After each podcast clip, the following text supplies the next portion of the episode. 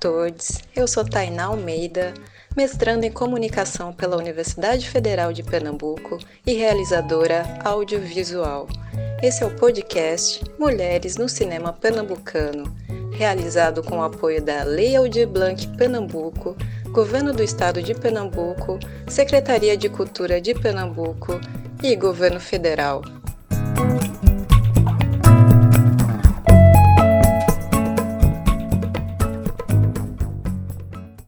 O assunto aqui sempre é cinema pernambucano, mas hoje também conversaremos um pouco sobre curadoria de cinema.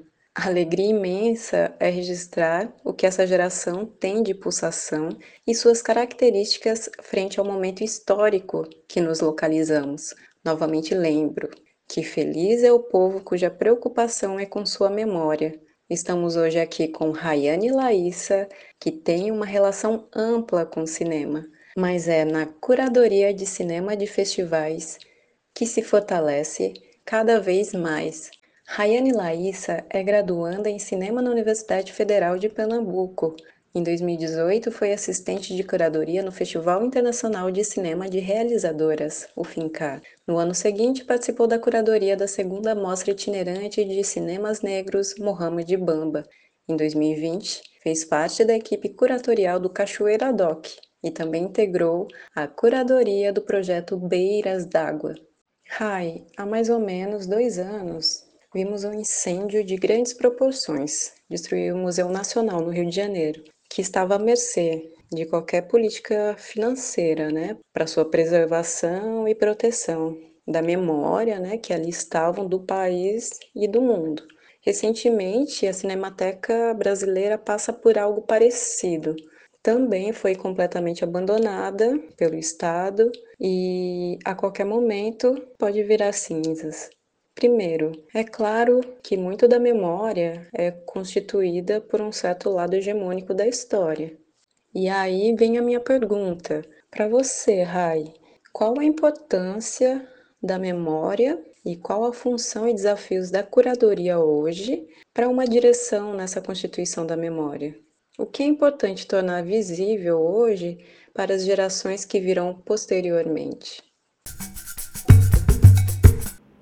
Bem, eu acho que as coisas funcionam de acordo com o seu tempo, né? E eu acho que por muito tempo a gente teve um cinema e uma curadoria que eram feitas pelas mesmas pessoas e elas eram as únicas pessoas que conseguiam ter poder e dinheiro para estar tá construindo essas imagens, né?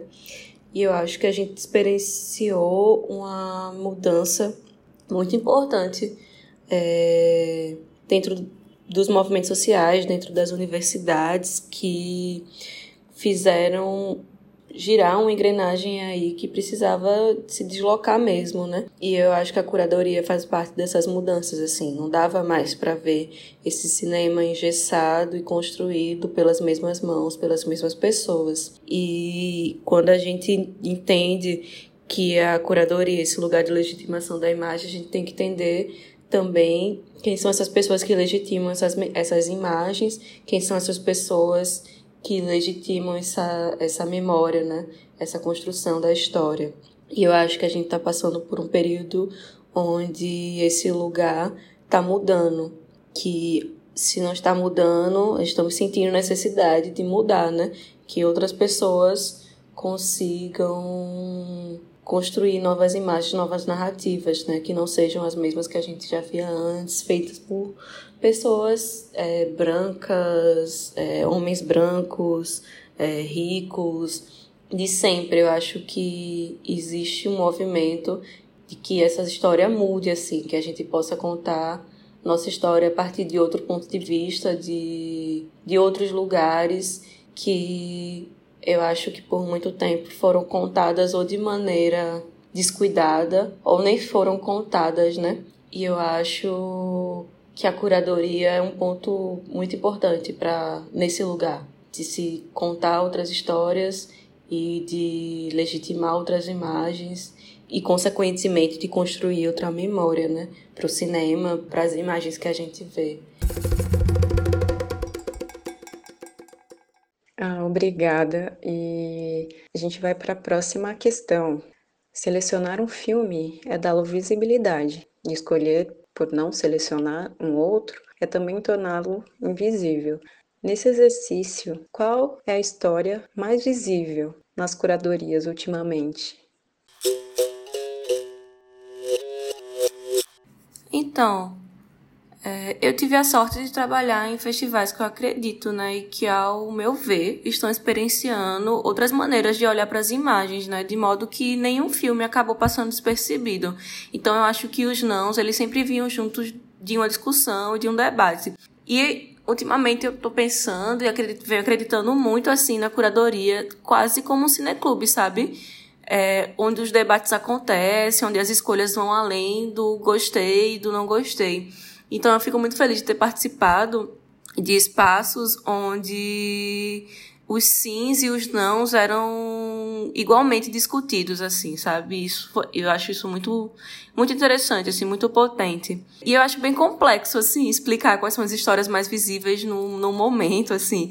Não sei, talvez seja até mais fácil explicar as imagens que a gente não quer ver, né? Já que foi muito tempo legitimando imagens de opressão, imagens de violência, que por muito tempo foram normalizadas e que já não fazem mais sentido, pelo menos para mim, eu acho que já não faz mais sentido. E quando a gente tira essas imagens, é, eu acho que a gente consegue ter um mar de possibilidades de novas imagens e de nova, novas maneiras e novos modos de se fazer cinema, de criar imagens, sabe? Vocês estão acompanhando o podcast Mulheres no Cinema Pernambucano.